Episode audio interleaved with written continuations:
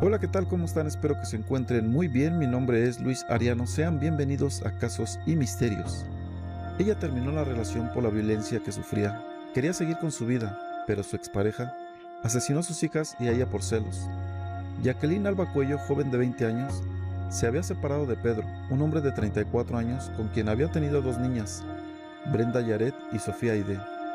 Aunque Jacqueline tenía la custodia de las niñas, Pedro las habría secuestrado siete días antes de la tragedia. Los cuerpos de Jacqueline Alba, de 20 años, y sus hijas Brenda y Sofía, de 4 y 1, fueron encontrados en una casa en la colonia San José Poza Honda, en donde estaba Pedro Rivera, padre de las menores y sospechoso del triple feminicidio. ¿Quieres saber más de esta historia? Entonces siéntate, ponte cómodo, abróchate el cinturón y acompáñame a saber más de esta triste historia.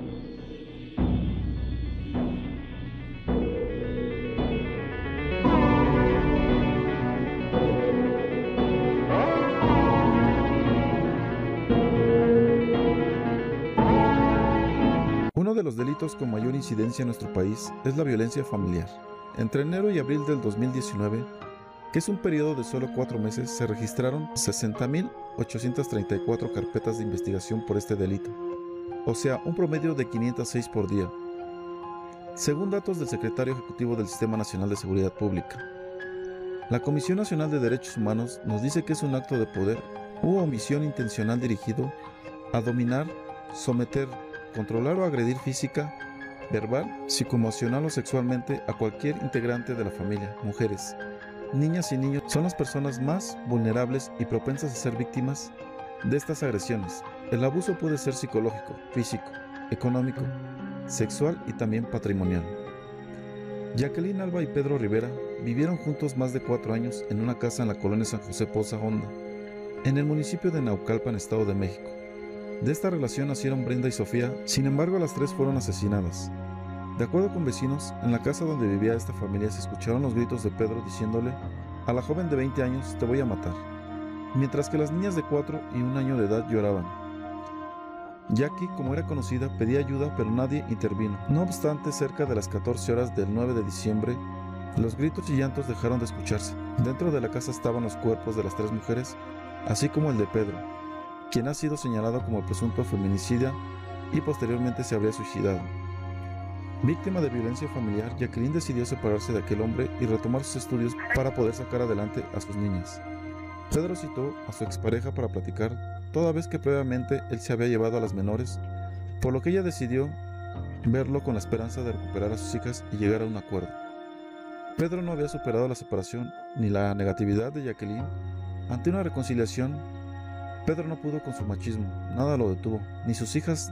La familia denunció que ya existía una denuncia contra el agresor por violencia doméstica, que de nada sirvió para prevenir esta terrible tragedia, pero tampoco los gritos desgarradores fueron suficientes para que alguien las auxiliara y les salvara del horror y el dolor que vivieron en sus últimas horas. El día 8 de diciembre, Jacqueline envió presuntamente un mensaje a Pedro para avisar que pasaría por las menores, pues habría prometido devolvérselas. Cuando Jacqueline avisó a sus padres que iría por las niñas al domicilio de Pedro, no volvieron a saber más de ella. De acuerdo a diversas fuentes consultadas, Jacqueline se separó de Pedro por la violencia física y psicológica que ejercía, no solo en su contra, sino también contra sus hijas. Ese día vecinos escucharon gritos en la casa de Pedro y horas después de reportarlos entraron al domicilio para darse cuenta que los cuatro ya estaban sin vida. De acuerdo a la Fiscalía General de Justicia del Estado de México, los resultados de la autopsia revelaron que las niñas fueron envenenadas y que Jacqueline había sido estrangulada y atacada con un esmeril. Según versiones de familiares de Jacqueline, la joven había retomado sus estudios y ahí conoció a otra persona, hecho que creen pudo haber sido el motivo por el que Pedro decidió quitarle la vida. Él amenazaba a mi hija con un arma y decía que me iba a matar porque pensaba que era mi culpa, que ella había tomado la decisión de separarse de él, declaró su papá. Jacqueline se había separado de Pedro tres meses antes de este triple feminicidio y el 30 de septiembre de 2019 había levantado el acta informativa por las constantes agresiones que sufría tanto ella como las niñas. De acuerdo con los primeros reportes, la joven y sus hijas fueron estranguladas y atacadas con un esmeril, en tanto que Pedro, cuenta Sandra Soto, dejó una carta póstuma pidiendo que los velaran y los enterraran juntos porque amaba a su familia. Tras estos hechos, la activista exigió a las autoridades del Estado de México y a las federales esclarecimiento de los hechos que condujeron al triple feminicidio en Naucalpan. ¿Cuántas veces hemos oído del maltrato familiar? De las constantes veces que las mujeres son agredidas, pero muchas veces por miedo o por un amor que dicen tener hacia la persona. Jamás dicen nada. ¿Cuántas noticias hemos visto de asesinatos por parte de la pareja por no retirarse a tiempo? Donde muchas veces también personas inocentes son alcanzadas por las decisiones que tomamos. ¿Realmente vale la pena arriesgarte a seguir donde estás, sufriendo maltrato donde las cosas empeoran cada vez más? ¿Realmente vale la pena que tengas que esperar a que sea demasiado tarde? Muchas veces la solución está en nosotros mismos. Me gustaría saber tu opinión. ¿Tú qué piensas? ¿Alguna vez has sufrido algo de esto? ¿Te has quedado callada o callado? Me encantaría saber lo que tú piensas. ¿O tú qué harías? Ya sabes que si deseas hacerlo puedes dejar tu comentario. También puedes enviarme tu historia o sugerencia de algún video que desees y ya sabes, si este video te gustó, dale like, manita pulgar arriba, compártelo con tus amigos y en tus redes sociales para que más personas vean el contenido.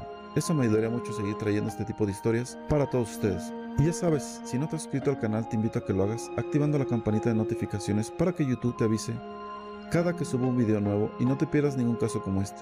Y bueno, por mi parte ha sido todo. Les mando un fuerte abrazo, nos vemos en un próximo video. Esto fue Casos y Misterios.